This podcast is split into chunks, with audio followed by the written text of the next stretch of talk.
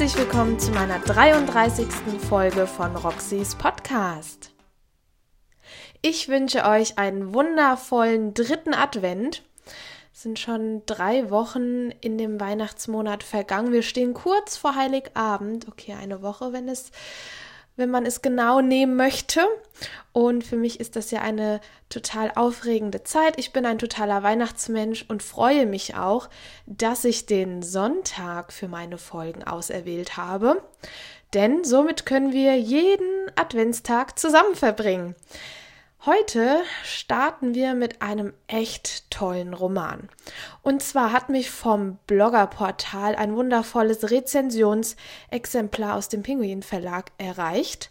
Und zwar Das Erbe von Ellen Sandberg und oder Sandberg. Ich weiß gar nicht, wie man es ausspricht. Auf jeden Fall wissen wir alle, wer gemeint ist. Und ich habe mich wirklich sehr gefreut, dieses Buch rezensieren zu dürfen, denn es hat mich total angesprochen. Das ist nicht der erste Roman von Ellen Sandberg. Ähm, es gab auch schon weitere davor, die so ähnlich geschrieben sind, was mich total fasziniert hat, denn generell, wie das Buch aufgebaut ist und der Schreibstil haben mir sehr, sehr zugesagt. Deswegen ist Ellen Sandberg auch direkt auf meine Favoritenliste der Autoren und Autorinnen in meinem Leben gewandert. Und um euch einen besseren Einstieg zu geben, würde ich euch mal den Klappentext vorlesen und danach lesen wir mal ein paar Seiten aus dem Buch vor. Los geht's. Spätsommer 2018. Über Nacht ist Mona langreich. Ihre Großtante Clara hat ihr ein großes Haus in München-Schwabing vermacht, denn sie war sich sicher, Mona wird das Richtige tun. Was damit gemeint ist, versteht Mona nicht. Doch kaum hat sie Claras Erbe angetreten, kommt sie einer Intrige auf die Spur, die sich um die Vergangenheit des Hauses rankt und um ihre Familie. München 1938 die junge Clara belauscht an der Salontür ein Gespräch zwischen ihrem Vater und ihrem Vermieter, dem jüdischen Unternehmer Jakob Roth. Es geht um die bevorstehende Auswanderung der Roths und ein geheimes Abkommen. Ja, das war der Klappentext. Hier merken wir schon, das Buch wird aus zwei Perspektiven geschrieben. Heißt einmal 2018 in der Gegenwart in München und einmal 1938 auch in München. Was wirklich sehr, sehr interessant ist und ich war total gespannt, wie die Autorin das umgesetzt hat. Und um euch da einen kleinen Vorgeschmack geben zu können, lese ich euch mal die ersten Seiten vor und ich würde sagen, wir legen direkt los. Mona. September 2018. Nebel zog in dichten Schleiern über die Fahrbahn und verbarg die Landschaft in milchigem Weiß. Oben und unten lösten sich auf. Was war Himmel? Was Erde? Wo waren die Berge? Wo der See? Sie hörte das gleichmäßige Brummen des Motors und spürte, wie die Straße unter dem Wagen dahinglitt, blank wie ein Spiegel. Die Räder reagierten nicht auf Lenkbewegungen. In einer langgezogenen Kurve durchbrach sie mit Bernds gletscherblauem Jeep die Leitplanke. Sie wurde durchgeschüttelt, als der Wagen über den steinigen Ufergürtel holperte und schließlich auf die gefrorene Oberfläche des Sees glitt. Als sie das Bersten hörte und das Zittern fühlte, mit dem das Eis unter ihr brach, erfasste sie nicht Todesangst, sondern Gelassenheit. Eine dunkle, kühle Tiefe würde sie verschlingen. Nichts lag mehr in ihrer Hand. Das schwere Fahrzeug neigte sich. Sie lehnte sich zurück, schloss die Augen und stellte sich gerade vor, wie es sein würde, im eisigen Wasser zu versinken, als sich ein Finger in ihre Seite bohrte und eine Stimme brummte Kannst du aufmachen? Ich gehe runter, murmelte Mona, noch im Halbschlaf. Ich ertrinke, wollte sie hinzufügen, ließ es aber bleiben als ihr die Absurdität dieser Aussage bewusst wurde. Niemand ertrank in seinem Bett, es sei denn, es stünde auf der Titanic. Du bist ein Schatz. Bernd drehte sich auf die Seite und zog die Decke über die Schultern. Es klingelte. Offenbar schon zum zweiten Mal. Mona kehrte vollends aus der Traumwelt in die Wirklichkeit zurück. Während sie den Morgenrock anzog, streifte sie die Erinnerung an den Streit des Vorabends und ein schales Gefühl breitete sich in ihr aus. Der Briefträger stand vor der Wohnungstür. Guten Morgen, Frau Lang. Ein Schreiben für Sie. Sie quittierte den Empfang. Er reichte ihr ein Kuvert und wünschte noch einen schönen Samstag. In der Küche schaltete Mona die Kaffeemaschine an und nahm die Brötchen zum Auftauen aus dem Tiefkühlfach. Für sie als Münchnerin waren es eigentlich Semmeln. Ein Ausdruck, den sie sich nach zehn Jahren in Berlin abgewöhnt hatte.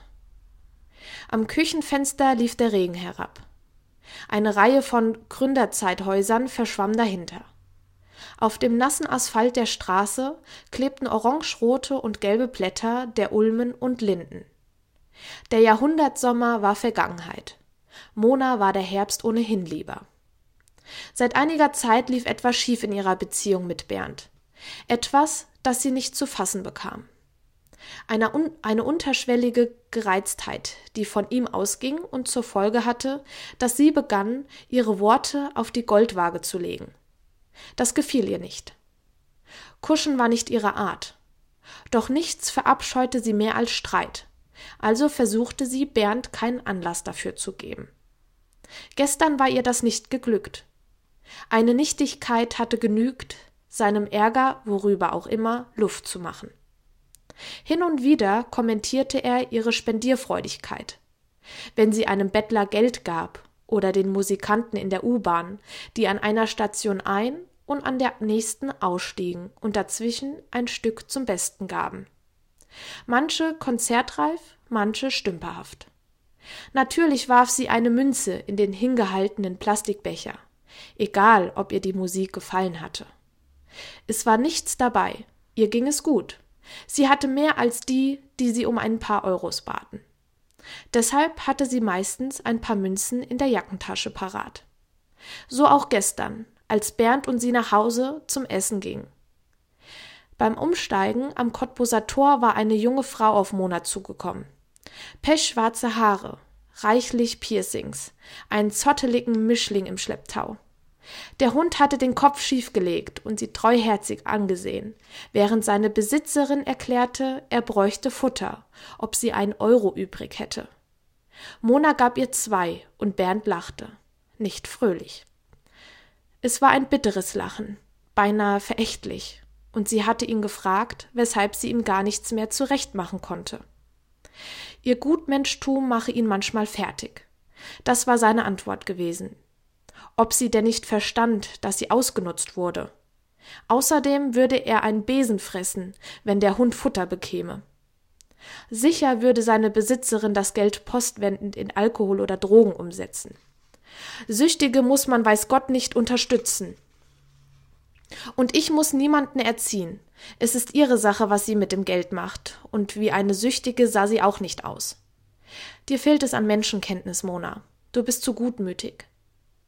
Sie hatte beides von sich gewiesen, und so hatte sich der Disput zu einem Streit ausgewachsen. Bernd prophezeite ihr, dass sie eines Tages auf einen waschechten Betrüger hereinfallen würde, denn sie glaubte jedem alles. Sie wäre das ideale Opfer. Mona hatte sich ein Lächeln abgerungen und entgegnet, dass sie ja, Gott sei Dank, einen vernünftigen Mann an ihrer Seite habe, der sie davor bewahren würde. Obwohl sie eigentlich ganz gut selbst auf sich aufpassen könne, hatte sie in Gedanken hinzugefügt. Darauf hatte Bernd verhalten reagiert. Eigentlich gar nicht, wurde ihr jetzt klar. Er war mit keinem Wort darauf eingegangen, nur seine Mimik war für einen Moment ganz glatt geworden. Wobei sie ihm kaum Gelegenheit für eine Erwiderung gegeben hatte, denn sie hatte ihm weiter erklärt, dass sie mit ihrem Geld tun und lassen könne, was sie wolle. Daraufhin war die Auseinandersetzung erst richtig losgegangen. Seit zwölf Jahren waren sie ein Paar und seit zehn Jahren wohnten sie zusammen in Bernds Wohnung in Kreuzberg. Seinetwegen war sie nach zwei Jahren Fernbeziehung von München nach Berlin gezogen. Nie war Geld ein Thema zwischen ihnen gewesen. Doch gestern Abend hatte er ihr unter die Nase gerieben, dass sie sich ihr Gutmenschtum nur leisten könne, weil sie mietfrei bei ihm wohne und er ihr obendrein ein fürstliches Gehalt zahle. Ein fürstliches jedenfalls als ihr Vorgänger im Büro. Bernd war Architekt mit einem Atelier und drei Angestellten. Mona war eine davon und fand ihr Gehalt angemessen, denn sie arbeitete für zwei als Bauzeichnerin und Büroleiterin. Auch das hatte sie nie thematisiert. Es war für sie bisher selbstverständlich gewesen. Sie zogen an einem Strang.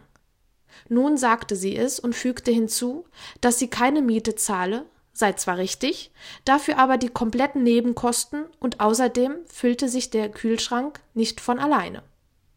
Und so war das weitergegangen, bis sie zu Hause ankam und Bernd sofort ins Bad ging. Eine schreckliche kleinkarierte Aufschreierei. Noch nie hatten sie sich derart gestritten. Und weshalb? Eigentlich wegen nichts. Derart unversöhnt wollte Mona nicht schlafen gehen. Sie öffnete eine der teuren Flaschen Rotwein, schenkte zwei Gläser ein und wählte eine Playlist, der Bernd den Titel Sex and Wine and Rock'n'Roll gegeben hatte. Der Soundtrack für ihr Liebesleben.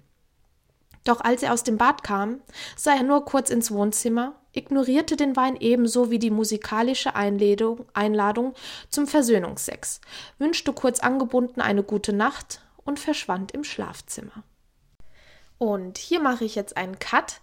Ich wusste bei dem Buch jetzt nicht genau, wo ich am besten aufhöre vorzulesen, denn wir stehen ja gerade kurz bevor zu erfahren, was der Postbote für Mona dabei hatte. Was das war, können sich vielleicht die einen oder die anderen denken. Ich verrate euch nichts. Wenn ihr neugierig seid, solltet ihr vielleicht das Buch lesen. Was mich wirklich, wirklich sehr gefreut hat, ist, dass wir beide Seiten kennenlernen. Es verlaufen beide Seiten parallel.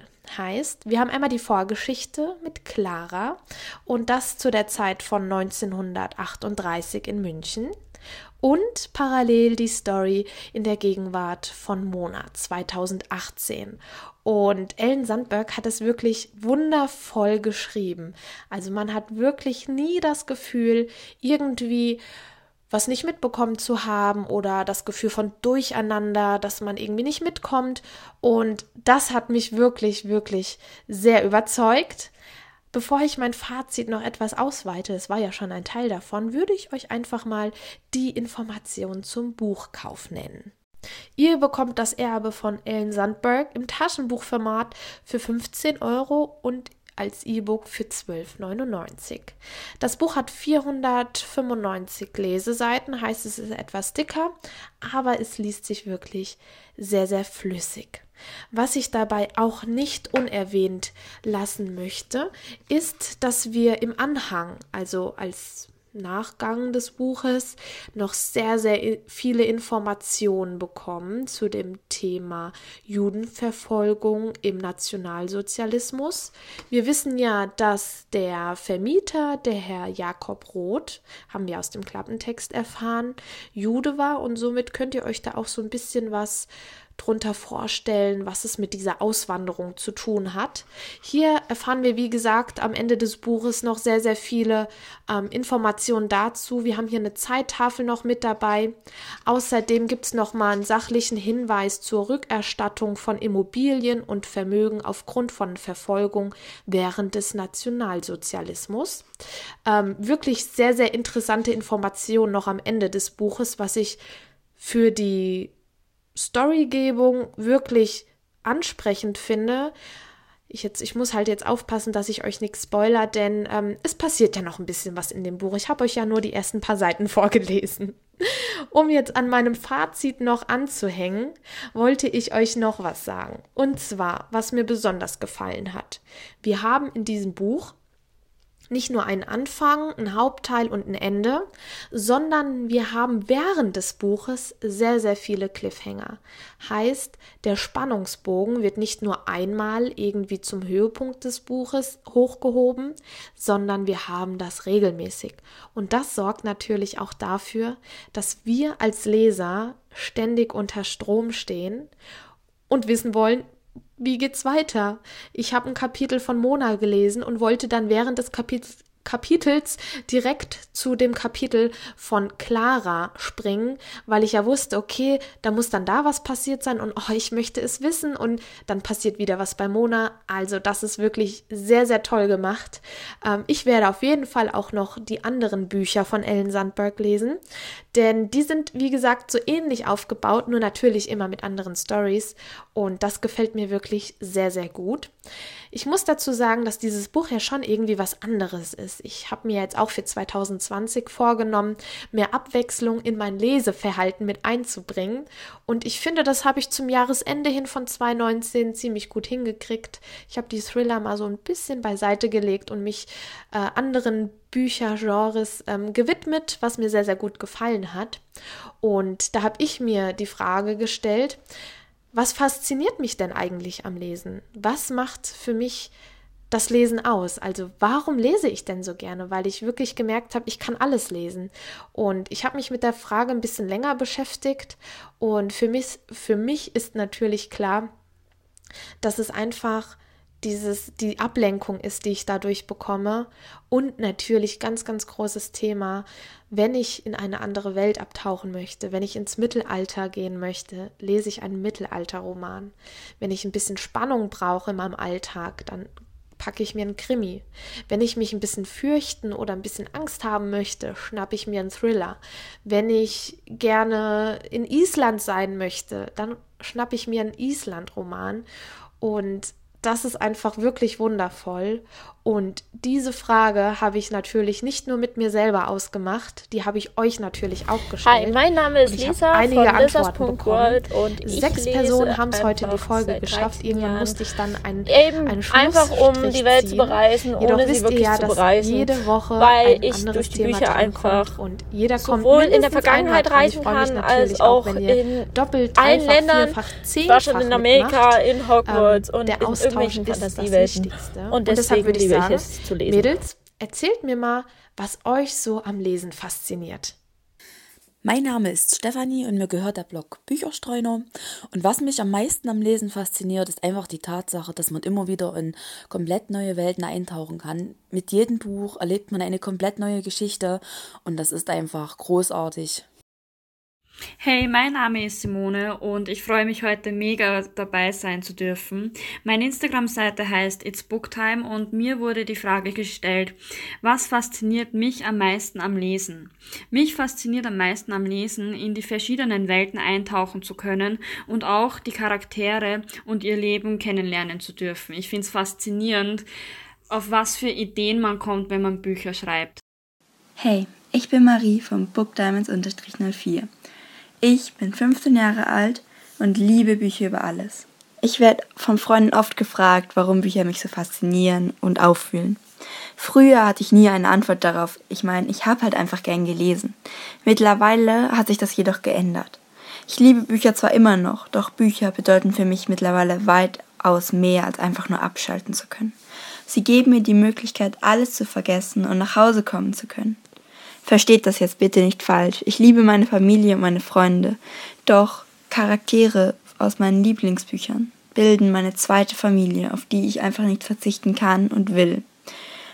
Doch das ist nicht alles. Mich fasziniert die Weise, wie Autoren Gefühle und Gedankengänge in mir hervorrufen können, die ich noch nicht einmal davor selbst von mir gekannt habe, einfach weil sie gut schreiben können. Doch bevor das hier zu lange wird, höre ich jetzt wohl besser auf und wünsche euch noch einen wunderschönen dritten Advent. Hallo Roxy mit der schönen Stimme. Hier ist Anne. Insta-Name Anne S. Paul. Und äh, was mich am Lesen am meisten fasziniert, das war deine Frage, ist neben dem Abtauchen in eine andere Welt vor allem der Blues, wenn man was ausgelesen hat. Dieser Blues äh, ist bei mir, war bei mir auch ähm, der Grund, warum ich selber angefangen habe zu schreiben. Okay, ähm, bis dann, liebe Grüße, tschüss. Hallo, ich bin Marika vom Beautiful Book World und für mich ist es am faszinierendsten, wenn ich einfach auf der Couch liege, ein Buch lese und fremde Welten, fremde Orte, fremde Zeiten bereisen kann, ohne mich einen Zentimeter bewegen zu müssen. Ich kann sein, wer ich will, was ich will, wo ich will und das alles innerhalb meiner vier Wände und das ist das faszinierendste und schönste am Lesen. Vielen, vielen Dank für eure tollen Nachrichten. Die waren wirklich wundervoll.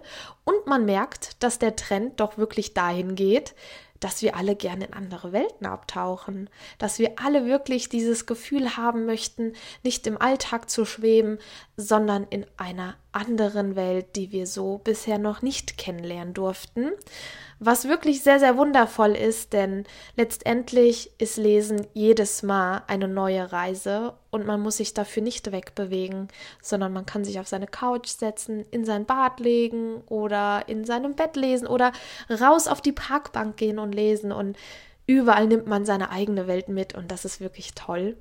Und mit diesen Worten würde ich diese Folge einfach auch schon beenden. Was heißt schon? Wir haben ja jetzt schon wieder eine gewisse Minutenanzahl erreicht. ich habe das Gefühl, es wird von Woche zu Woche länger.